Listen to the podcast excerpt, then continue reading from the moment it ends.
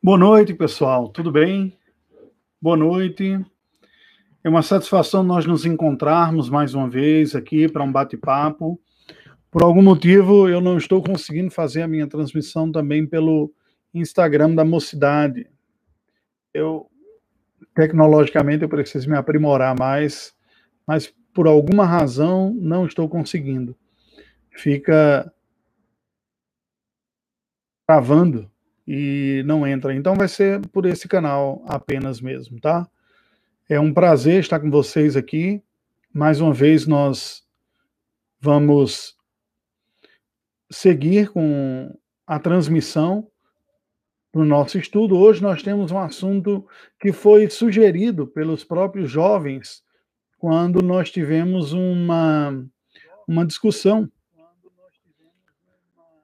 na, na nossa quarta-feira, nós temos uma videoconferência e nessa videoconferência os jovens perguntaram sobre questões relacionadas ao trabalho e ao testemunho, e então isso deu início a, a esta live de hoje. O que nós vamos fazer? Basicamente, o que eu comentei com o pessoal foi simplesmente que estaremos refletindo um pouco sobre as questões relacionadas à vocação, trabalho e fé, para discutirmos melhor, oportunamente, no na nosso próximo encontro aberto. Às quartas-feiras à noite, nós temos tido uma oportunidade, um, um momento para conversarmos sobre temas relacionados à vida cristã. E você está convidado também para participar é, é parte das nossas programações da mocidade e que temos refletindo sobre aspectos práticos. Diferente dessas lives, que são uma transmissão ao vivo, né, que eu falo, como hoje, mais uma vez, o nosso grupo de discussão. Boa noite, Fernando. No nosso grupo de discussão, nós temos a oportunidade de interagir, um falar com o outro, e assim é, temos este momento mais interativo. Ela tem ocorrido às quartas-feiras, tá? Bem, vamos orar ao Senhor, dando início ao nosso encontro hoje. Esta é uma ocasião de sexta-feira, toda sexta-feira às 20 horas nós fazemos uma transmissão, que seria o equivalente à nossa sexta jovem. E hoje nós vamos refletir sobre fé, vocação e trabalho, como parte das discussões que foram levantadas pelos, pelos jovens na nossa última conversa. Eu anotei alguns pontos aqui e nós vamos dar início. Vamos orar ao Senhor Deus. Deus bendito, nós te rendemos graças por mais um momento que podemos buscar ao Senhor, buscar a tua face. Nós louvamos o teu amor, o teu cuidado, pedimos a tua bênção sobre nós. Assista-nos, Senhor, neste momento em que vamos refletir um pouco sobre a instrução da tua palavra a respeito da nossa vocação, do trabalho e a relação da fé com tudo isso. Ajuda-nos em nome de Jesus. Amém. Bem, pessoal, é, como eu falei, as noites de sextas-feiras, é, por duas semanas, por duas ou três semanas, nós conseguimos fazer uma transmissão pelo, pelo canal do Instagram da Mocidade, mas não sei por que nestas duas últimas semanas nós não conseguimos. Então, fica por aqui mesmo e aqueles que eh, puderem oportunamente é, assistem também e pode ser eh, repassado. Por algum motivo, eu não sei o que, o que aconteceu. Mas vamos seguir com essa transmissão aqui pelo, pelo YouTube. É, eu gostaria de ler um texto da palavra do Senhor, inicialmente, que está em Gênesis capítulo 2. É, Deixe-me apenas notificar aqui o pessoal lembrando.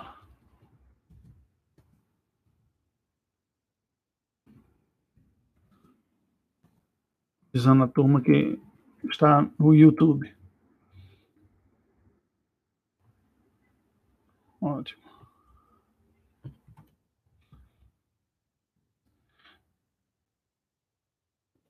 Bem,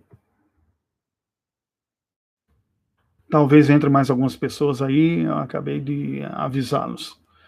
Em Gênesis, capítulo 2, nós lemos um texto básico e clássico da palavra do Senhor sobre a origem de tudo, a criação de todas as coisas, no capítulo 1, e no capítulo 2, o autor bíblico, Moisés, ele detalha um pouco mais a criação do homem nos dá uma informação muito importante. Eu gostaria de ler, na verdade, textos no capítulo 1 e também no capítulo 2. No capítulo 1, versículos 26 e 27, 26, na verdade, até mais, 26 a 28, nós lemos o seguinte: Também disse Deus: Façamos o homem à nossa imagem, conforme a nossa semelhança, tenha ele domínio sobre os peixes do mar, sobre as aves dos céus, sobre os animais domésticos, sobre toda a terra e sobre todos os répteis que rastejam pela terra. Criou, pois, Deus o homem à sua imagem, a imagem de Deus o criou, homem e mulher os criou. E Deus os abençoou e lhes disse: Sede fecundos, multiplicai-vos enchei a terra e sujeitai-a. Dominai sobre os peixes do mar, sobre as aves dos céus e sobre todo animal que rasteja pela terra. Assim nos diz a palavra do Senhor. No capítulo 2, nós temos um pouco mais de informação que complementa esta ideia, nos dados basilares. No capítulo 2, versículo 15, Aquilo é um texto que os teólogos bíblicos identificam como a parte original do pacto da criação. Nos diz: Tomou, pois, o Senhor Deus ao homem e o colocou no jardim do Éden para o cultivar e guardar. Bem, este versículo acaba nos lembrando, de novo, remonta ao capítulo 1, agora os versos seguintes, quando ele diz: Disse Deus ainda: Eis que vos tenho dado todas as ervas que dão semente e se acham na superfície de toda a terra e todas as árvores em que há fruto que dê semente, isso vos será para mantimento. E todos os animais da terra, e todas as aves dos céus, e a todos os répteis da terra em que há fôlego de vida, toda a erva verde lhe será por mantimento. E assim se fez. Viu Deus tudo quanto fizera, e eis que era muito bom. Houve tarde e manhã, o sexto dia. A narrativa de Gênesis, da criação, apresenta a criação do ser humano como a obra última, fechando toda a obra da criação, mostrando que depois que Deus preparou completamente o ambiente e povoou este o ambiente da criação, toda a criação com espécies específicas para ocuparem, ele cria então o ser humano à sua imagem e semelhança e o põe no jardim do Éden.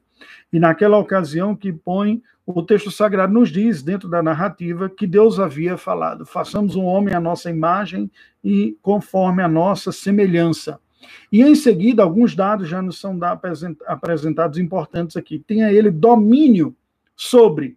Aí apresenta a criação como um todo: os peixes do mar, as aves do céu, os animais domésticos, sobre toda a terra, todos os répteis que rastejam.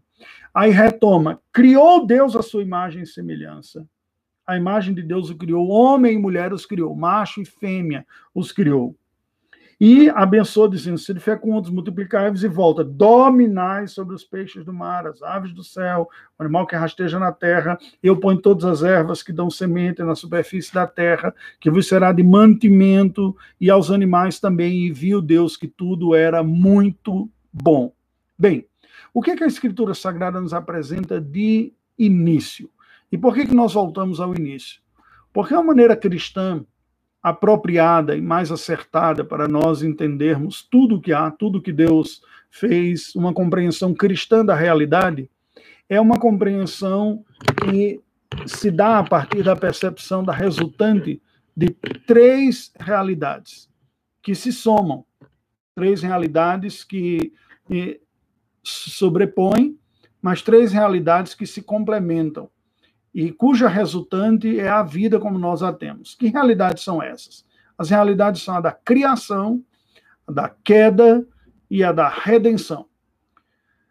Na criação, Deus faz todas as coisas e estabelece os critérios de funcionamento, de funcionamento de todas as coisas. As estruturas de todo o universo criado são dados na criação. O ser humano, que foi criado à imagem e semelhança do Senhor, é já posto aqui no texto bíblico, na obra da criação, nesta posição diferenciada. É a única espécie criada por Deus que carrega a sua imagem e semelhança, que exerce um papel sobre a criação de governança, de gerência daquilo que Deus colocou. Deus é o grande rei que governa sobre todo o universo e constituiu o ser humano como gerente desta criação. Esse já é um ponto extremamente importante e basilar para nós entendermos as discussões iniciais sobre a visão bíblica e cristã do trabalho. Porque o trabalho vai aparecer antes de, um, de alguns termos mais específicos, como sendo algo essencialmente ligado às competências humanas que expressam a própria imagem e semelhança de Deus em nós. Pois o texto sagrado nos diz que nós somos criados à sua imagem e semelhança, e imediatamente a narrativa apresenta que Deus nos coloca como espécie para dominar todo o planeta. O ser humano não é a espécie mais forte em termos de tônus muscular. Nós não somos a espécie mais longeva. Nós não somos a mais alta. Nós não somos aqueles que produzem a partir da sua própria natureza, elementos que possibilitem interagir com o meio. Mas nós temos uma inteligência dada por Deus e uma capacidade de, usando essa inteligência, interferir no meio ambiente, interferir no meio em que nós nos encontramos. Essa interferência inicial, sem o pecado, deveria expressar essa capacidade de boa governança de todo mundo que há. Daí o texto sagrado apresentar o termo de domínio, que o, o ser humano deveria ter domínio sobre toda a criação, dominar sobre os peixes, sobre as aves, sobre o animal. Eis que eu vos constituo sobre tudo, diz o texto sagrado. Domínio sobre toda a criação. A Bíblia também fala aqui sobre o mantimento, que tudo nos foi dado para mantimento. Neste momento, especialmente neste momento, é uma dieta mais natural, né? uma dieta vegetal. A inclusão dos animais no cardápio humano vem apenas com o mundo refeito após o dilúvio. Mas, a bem da verdade, nós já temos aqui esta capacidade de gerência, de governança, de domínio. E no capítulo 2, esta ideia complementada, quando nos diz: Tomou, pois, Deus ao homem e o colocou no jardim do Éden para o cultivar e guardar. O cultivo era o trabalho essencial na antiguidade. Era a maneira como o homem se manteria. Era a forma como nós nutriríamos a nós mesmos. Diferente das outras espécies, o ser humano foi dotado de uma capacidade inventiva, criativa, que possibilita interagir com a criação e interferir nos recursos naturais de uma maneira responsável para que ela então seja otimizada na sua produção e a manutenção fique melhor. Bem, é bem verdade que há poucas, algumas civilizações ainda que vivem da coleta e da extração, basicamente da caça, da pesca e da extração. São povos coletores e, e povos de caça e de pesca. Estes não exercem tanto trabalho criativo no que diz respeito se desenvolvem de uma forma natural e vão então se tornar um coletor, um coletor caçador, um coletor pescador. Esta é uma forma mais primitiva. As civilizações que vivem de coleta e extração acabam por requerer um espaço de ocupação maior. Nós ainda temos grupos indígenas em nosso país que vivem desta maneira. E por não estar intervindo na terra com a agricultura, A área que é preciso se viver e se ocupar para se viver da extração, da coleta, da caça e da pesca acaba sendo maior.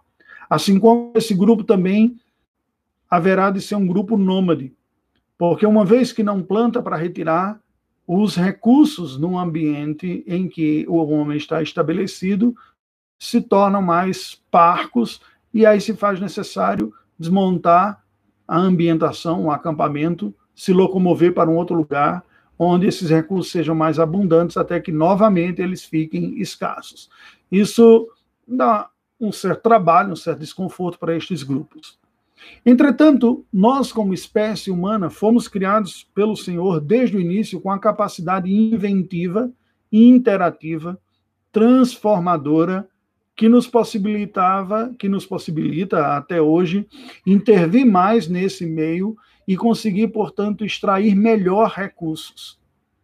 Porém, desde o início, mesmo antes do pecado, o Senhor Deus que nos dotou com tais competências, nos dotou também com responsabilidade.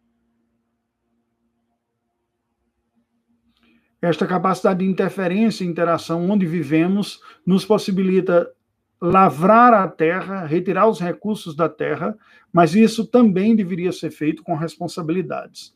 Não há na palavra de Deus uma imagem de um mundo idílico em que o homem seria mantido sem trabalho, vivendo de uma certa forma preguiçosa e tudo lhe viria tranquilamente. Não há nem mesmo como um padrão de manutenção da palavra de Deus um modelo em que o homem não usaria tanto a sua capacidade laboral e criativa e apenas seria coletor e extrator. Desde o início, a palavra do Senhor nos apresenta a ideia do domínio, a ideia da criação e a ideia também do cultivo e do cuidado. Cultivar e guardar, lavrar a terra, trabalhar nela para que ela produza os frutos, mas uma responsabilidade de cuidado também é esta, este trabalho sobre a terra não deveria ser exaustivo ao ponto da terra se ver empobrecida. Haveria sobre o homem a responsabilidade, desde o início, de não apenas tirar os seus recursos da natureza, mas também olhar para esta natureza como um bem que ele deveria cuidar, cultivar, portanto, e guardar. À medida que a civilização foi se desenvolvendo mais e mais, à medida que a humanidade foi se ampliando, à medida que foram criando-se grandes centros de aglomerações humanas, à medida que técnicas de armazenamento dos bens que foram cultivados, à medida que o homem foi desenvolvendo a capacidade da manipulação dos grãos, aumentando a sua produtividade, dominando a técnica das sementes, é que vão surgir, e os livros de história comprovam aquilo que a palavra de Deus já nos apresenta também, que surgem especialmente na região mesopotâmica, portanto, a região dos grandes rios citados mesmo na criação, Tigre e Eufrates, as primeiras grandes civilizações as civilizações mesopotâmicas. Nós temos povos sumérios e outros tantos que estão nos primeiros capítulos, a sua origem está nos primeiros capítulos de Gênesis, antes mesmo do período patriarcal. Com o domínio da técnica agrícola, dos grãos, do trigo e de outros, o domínio também da técnica da extração do leite, do gado miúdo, da domesticação destes animais e do uso deles para si, o homem aumenta consideravelmente a sua capacidade de produção e também as facilidades que vêm decorrentes disso. O acúmulo de excedentes, o acúmulo de riqueza, a possibilidade da troca de produtos faz com que esse ser humano se aproxime mais e um novo estilo de vida começa a ver que é um estilo urbano também com estilo urbano, com aglomeração humana, outras frentes de trabalho, outras necessidades vão se, vão se formando e mais especificidades vão se formando também, e aí o trabalho passa a ser um pouco mais distinto. Bem, de toda forma, nós vemos o ser humano criado à imagem e semelhança do Senhor, com capacidade criativa, com capacidade laboral, tendo no próprio trabalho o recurso digno da sua manutenção e na sua responsabilidade de manter-se a si e de cuidar do restante da criação, de toda a criação, nós vemos Deus colocando o ser humano, criando este ser humano como um ser para o trabalho, entre outras coisas. Quando eu digo para o trabalho, não estou dizendo que a sua vocação essencial, é o trabalho exclusivamente ou principalmente, mas o trabalho não foi um acidente de percurso, nem mesmo resultado da queda. O que ocorreu com a queda é que a queda afetou esse plano perfeito original, tornando-o distorcido e mais difícil. Por isso que a Bíblia vai dizer que a terra produzirá cardos e abrolhos, e é com esforço que o homem ia tirar. O que mostra que o trabalho passou a ter um elemento de desgaste maior do que teria antes. Nós não podemos imaginar, não conseguimos imaginar o que seria um trabalho sem uma carga de esforço e de cansaço,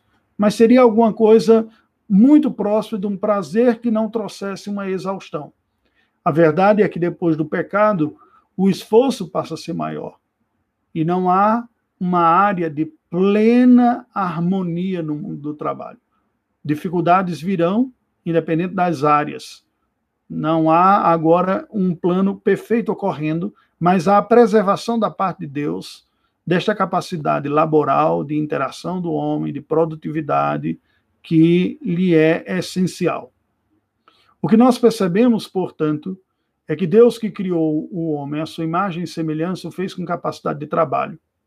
O texto de Gênesis que eu li nos apresenta aqui o segundo, capítulo 2, versículos de 15 a 18, um resumo do pacto da criação. Quando nós temos no versículo número 15 uma apresentação bem enxuta do que seria as regulações divinas para a relação cultural. As, as regulações divinas para o mandato cultural, para as relações de transformação, de interação do homem com o mundo trabalho, entretenimento, artes, tudo aquilo que o homem produz como fruto de sua capacidade criativa e do seu esforço. Os versículos seguintes nos apresentam os outros aspectos do pacto da criação, o mandato espiritual ou religioso, os 16 e 17, que consistia basicamente na submissão e obediência a Deus, e o mandato social, a regulação da relação humana, aqui não é bom que o homem esteja só, far-lhe uma auxiliadora idônea. Aqui está a gênese do pacto de Deus com a humanidade nos três mandatos: mandatos cultural, espiritual ou religioso, eu prefiro chamar religioso, ou mandato social que regula as relações humanas. Hoje o que nós estamos refletindo é como eu compreendo o trabalho e a vocação à luz da fé. Então, primeira conclusão que nós podemos chegar: o trabalho faz parte de uma vocação natural do ser humano, através do qual ele deve expressar a própria imagem de Deus, na sua capacidade criativa, na sua capacidade laboral, na sua responsabilidade gerencial de todo o planeta. Não há como homem fugir desta responsabilidade. Competência, capacidade e responsabilidade estão alinhadas. Nós não podemos olhar para o trabalho como um mal necessário, como uma coisa menor. O mandato cultural não é menor que o espiritual ou que o religioso, e não é menor que o social. Ambos compõem a plenitude do projeto de vida de Deus para nós. Porém, como o pecado nos afetou em tudo, afetou também a percepção e a dinâmica do trabalho mas não rouba do homem esta característica que lhe é essencial, que é a capacidade laboral, instituída por Deus.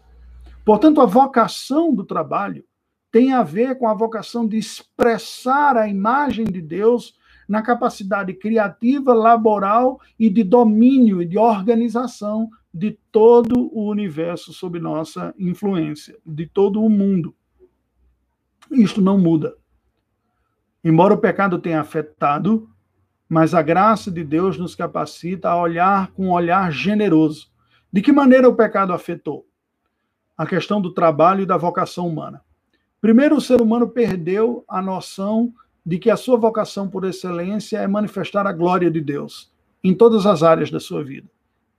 O trabalho, neste sentido, não é uma vocação última, mas é uma vocação intermediária. Assim como as relações sociais não são vocações últimas, nós não existimos acima de tudo para as relações humanas, mas intermediárias. Assim também como a religião não é uma vocação última, o exercício religioso é também intermediário. Tudo isso é intermediário, mas é o projeto de vida que nós vivemos intermediário para um fim maior que é a glória de Deus. Este é o propósito da nossa existência, a glória de Deus e a comunhão com Ele. Se nós existimos para a glória de Deus e para a comunhão com Ele, com este objetivo em vida, é que nós experimentamos e somos chamados a experimentar cada um dos aspectos da nossa vida. O trabalho, portanto, aparece como uma maneira do homem manter-se dignamente, sustentar-se usando toda a sua faculdade para tirar os recursos de maneira responsável, sustentável, você poderia até dizer, é um termo que está na moda, né, neste momento, é, porque também tem uma responsabilidade que vai para além do simples desejo de manter-se ou de adquirir bens.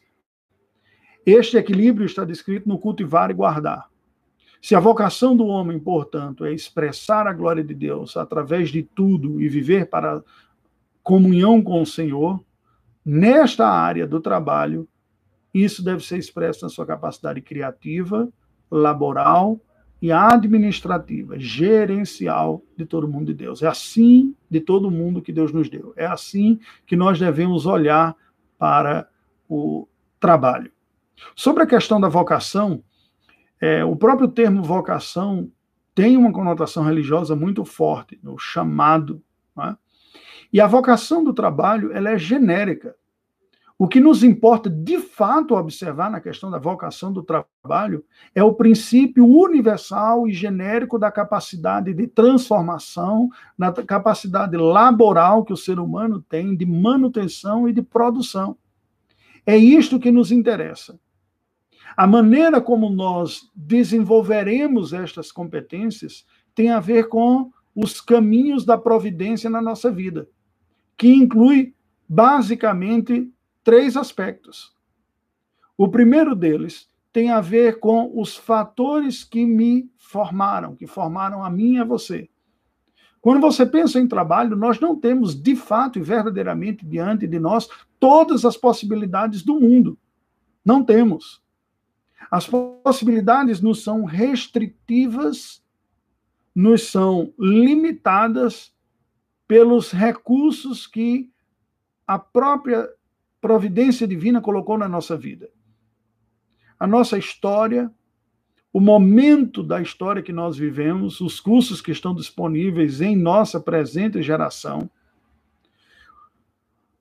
o nível educacional que nós podemos desenvolver ao longo da vida, que nós herdamos, os recursos financeiros que nos foram dados e as oportunidades, os usos que nós fizemos disso.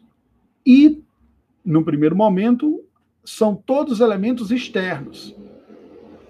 A família que nós nascemos, a educação que nós recebemos, as condições que nós herdamos, as influências que nós herdamos, os cursos que são oferecidos a nós, o momento histórico que nós vivemos, nós não podemos interferir em nada disso. São caminhos que a providência divina colocou sobre a nossa vida.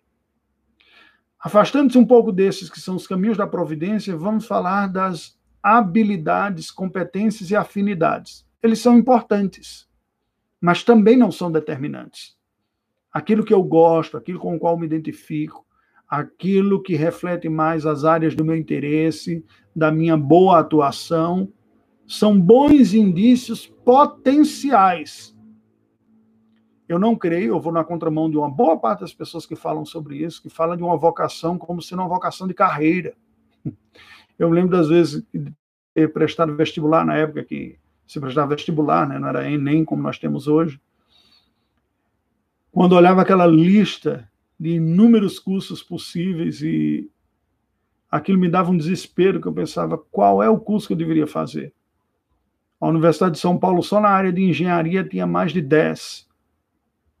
No curso de letras, tinha mais de 40 possibilidades. E muitas vezes olhava para aquilo tudo e ficava pensando, mas como saber? Angústias dos dias da, da adolescência, assim, eu quero, o senhor quer que eu faça tal curso ou tal curso? E a dificuldade de encontrar uma resposta para tudo isso. Bem, fora os elementos místicos envolvidos, uma espécie de supravalorização espiritual, que tenta enxergar em uma carreira universitária específica uma vocação. Eu entendo e proponho que a tese bíblica é que a nossa vocação é genérica, no sentido de que nós somos vocacionados para desenvolver as competências laborais, para trabalharmos para a nossa manutenção. O que conta no dia final é como nós trabalhamos, como nós administramos as nossas energias, mas também as possibilidades que recebemos. Nós devemos estar atentos aos caminhos da providência, às competências e potencialidades. Com tudo isto, precisa ser realista. Muitas vezes nós podemos nos deparar com pessoas que têm uma idealização de, de um curso que passa a idealizá-lo no nível existencial, como se ela tivesse sido forjada especificamente para exercer uma carreira. Bem, as nossas competências se desembocarão em uma carreira, se desenvolverão. Mas a história da humanidade, desde os seus primórdios até o século passado, não foi uma história de plena liberdade e plena condição de escolha. Pelo contrário, a maioria absoluta da população humana, ao longo de toda a história da humanidade, não teve crise vocacional prática, porque eles tiveram pouquíssimas oportunidades e condições de variar muito as suas possibilidades de trabalho. Eram poucas as possibilidades, poucos os cursos, Muitas das vezes se seguia uma carreira que era passada de pai para filho e a formação profissional se dava pela herança familiar. Isso deu origem, por exemplo, a muitos sobrenomes europeus. Schumacher, sapateiro, fazedor de sapato. Você tem esse exemplo, um que nós podemos dizer. A sua atividade está ligada à sua função. Kierkegaard, o jardim da igreja, o cemitério. Portanto, uma família de coveiros, originalmente falando. E assim a família passava de, tra... de pai para filho aquela capacidade laboral e aquelas competências eram ensinadas. Universidades vão surgir apenas na alta Idade Média, no fim da Idade Média, e girando em torno de mosteiros de conhecimento da teologia. Durante uma boa parte da Idade Média, a educação formal estava na, no campo da teologia. Estou falando do mundo ocidental. Mas os acessos e as possibilidades de trabalho pelo mundo todo não estavam ordinariamente ligadas a uma formação formal, desculpe minha redundância aqui, mas sim nas possibilidades que a vida apresentava e as pessoas enxergando as possibilidades que a vida lhe dava, procurava aquela com a qual se encaixasse melhor e tivesse maior afinidade. E isso não mudou. O que mudou foi o número de cursos. O que mudou foi as possibilidades de formações. O que mudou foi o nível de exigência de uma educação formal e um diploma. O que mudou foi a maneira de você desenvolver essa competência. Mas, essencialmente, desde a criação até hoje, o ser humano, em algum momento da vida, vai precisar desenvolver e aprimorar suas técnicas de capacidade de transformação do ambiente para produção de um produto que seja útil a outras pessoas. E assim ele poderá negociar essa competência, vendendo este produto e adquirindo recursos para então manter-se a si mesmo. Se não vai vender para outra pessoa, o produto é para si mesmo, no caso da agropecuária, por exemplo. Tendo isso em mente, nós podemos ver que a vocação do trabalho está relacionado a ser um bom mordomo dessas competências. Agora, quando nós chegamos e pensamos no mercado de trabalho, existem muitas idealizações também. Como pastor, já tive a oportunidade de aconselhar algumas pessoas com algumas crises de consciência com relação ao seu trabalho. De antemão, nós podemos dizer com toda certeza que qualquer proposta de trabalho cujo conteúdo fira diretamente a palavra de Deus se tornará pecado. Se alguém lhe oferecer um trabalho para fazer, embora tenha uma boa remuneração, fazer algo ilícito, isso deve ser rejeitado porque o ilícito é pecaminoso. Trabalho de contrabando, trabalho contra a lei como um todo, ela deve ser rejeitada de antemão. Contudo, os problemas começam quando ofertas de trabalho são oferecidas dentro ou acobertados pela legislação do país, mas o produto daquilo que é oferecido é um produto questionável. Situações como essas não são situações simples de serem resolvidas. O povo de Deus houve momentos em sua vida em que foi escravo, escravo no Egito, construindo grandes obras e monumentos. E uma boa parte dessas obras eram consagradas e dedicadas às divindades. José, que foi viver no Egito, foi escravo de Potifar. Potifar, assim como os outros egípcios, eram politeístas. Imagine José como mordomo administrando a casa. E quando ele diz, a esposa de Potifar diz: O meu, meu senhor me colocou responsável por toda a casa, só a ti eu fui privado. Isso implicaria que ele deveria organizar tudo, e havendo dentro da casa um santuáriozinho, teria que ser cuidado também. Não seria incomum ter objetos de culto dentro da própria casa. Naamã, que depois que é curado, fala, para o profeta e diz: Olha, eu tenho competências profissionais, responsabilidades.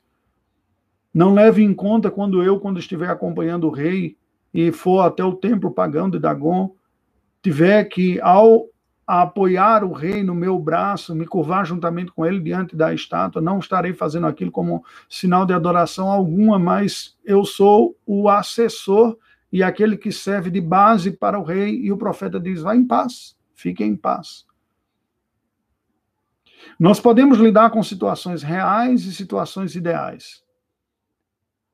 E diante da vida, uma sabedoria e penso que prática, uma dica prática para nós refletirmos aqui seria precisamente o que Deus me deu hoje, neste momento da minha vida, na minha vida, como condição para que eu viva de uma maneira digna, justa, para que eu trabalhe e me mantenha.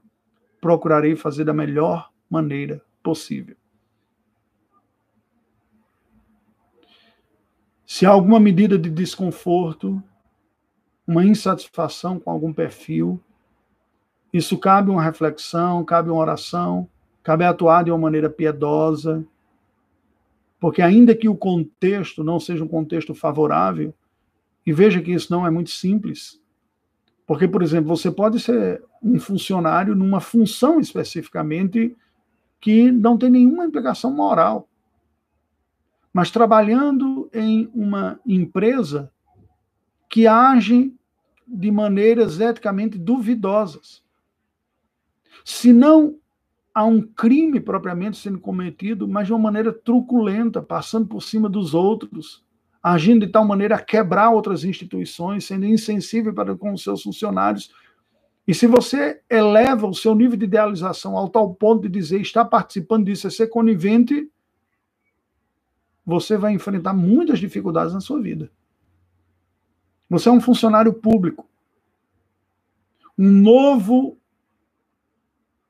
executivo é eleito de uma ideologia política diferente da sua, que implementa medidas até ideologicamente comprometedoras, e você faz parte da estrutura. É natural que você sinta um certo desconforto e dizer: eu trabalho para um governo ímpio. E algumas pessoas podem até dizer: eu, eu não estaria pecando ter essa dúvida. Lembre-se de Daniel e de seus amigos. que serviram e trabalharam na corte da Babilônia. Um governo ímpio, pagão, mau, que explorou muitas pessoas, que destruiu povos, insensível. No entanto, eles tinham aquela consciência que respondiam pelo seu trabalho. E no seu trabalho, nas suas competências, nos seus conhecimentos, eles deram o que havia de melhor, pensando no outro e na glória de Deus. Eles só se recusaram a obedecer quando uma ordem foi dada contra a fé. Quando o imperador exige que se curvasse diante da estátua que ele fez para si mesmo, que não tinha nada a ver com o trabalho propriamente deles. Mas certamente ao longo de todo esse processo, o trabalho fazia parte de toda uma cadeia de uma instituição pagã e idólatra. Eu fico imaginando-me a mim mesmo situações como essa, que poderia pensar, oh Deus, me dá a oportunidade de trabalhar com algo que não esteja vinculado a tanta malignidade. O meu trabalho em si não é, mas eu trabalho para pessoas que são vis. E ao trabalhar,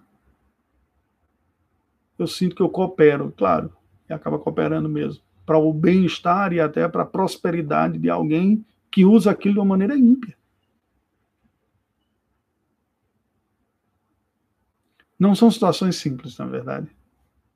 São situações complexas que nós temos que pensar. Eu penso que, de uma forma prática, nós devemos ser claramente regulados pelo que a palavra de Deus nos diz do que é certo e do que é errado, e se há algum desconforto, nós apresentemos diante de Deus e de uma maneira não passiva, mas ativa, devemos procurar construir uma alternativa, uma outra qualificação, uma outra oportunidade. Mas enquanto isso não vem, mantenha-se com seus compromissos morais e espirituais.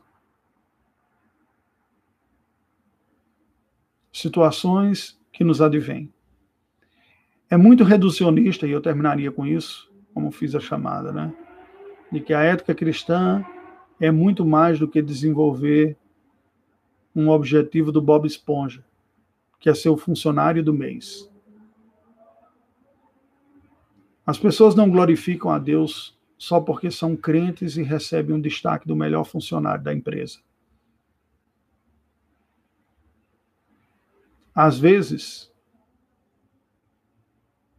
em nome de, para a glória de Deus, eu obtive esse destaque, a pessoa sofrerá as mesmas tentações da glória para si mesmo. E por isso que eu dei o exemplo do Bob Esponja, né? Na sua sanha de ser sempre o funcionário do mês. A contribuição cristã vai muito mais do que simplesmente cumprir com um contrato trabalhista de horário, de desempenho e de performance. Tem a ver em como eu uso aquilo para contribuição, e aí voltamos para a origem, do bem universal, do bem do outro, de um produto que ofereça um bem-estar, uma qualidade, um ganho a outra pessoa, uma promoção a outra pessoa porque a competência do trabalho está nesse nível horizontal.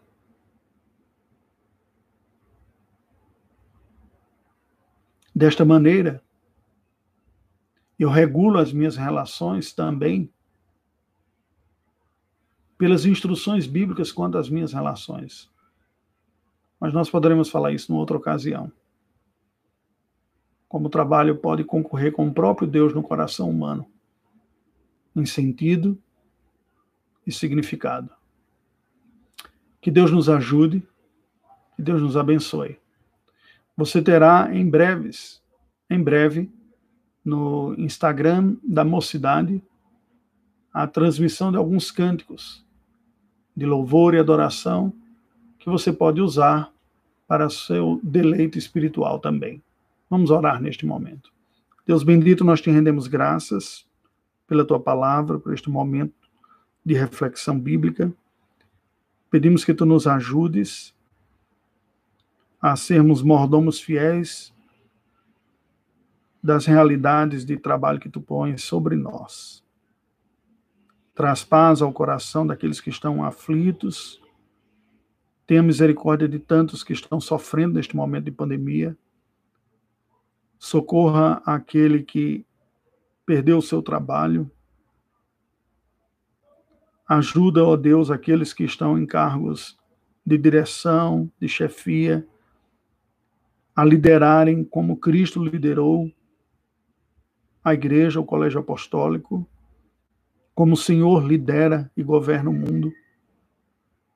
Ajuda aqueles que são funcionários a trabalharem como para o Senhor, considerando que, em última instância, tu és o empregador, o patrão,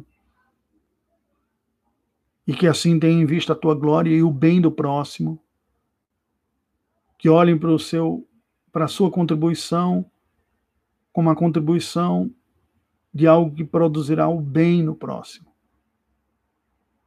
Abençoa-nos segundo a tua misericórdia, em nome de Jesus. Amém. Amanhã à tarde, às três da tarde, pelo Zoom da igreja, haverá uma teleconferência, uma primeira de uma série que ocorrerá em vários sábados, alguns sábados seguidos, sobre várias faces da evangelização. A de amanhã será a evangelização no contexto de situação de rua. Pessoas que estão em situação de rua, como ocorrer essa evangelização. A Carol Sattler, que tem alguma experiência nesta área, que esteve envolvida com algumas práticas, nos estará conversando com aqueles interessados. Então, fica o convite, e nove horas da manhã, nesse mesmo canal, você terá uma reflexão bíblica. Deus nos abençoe. Até breve.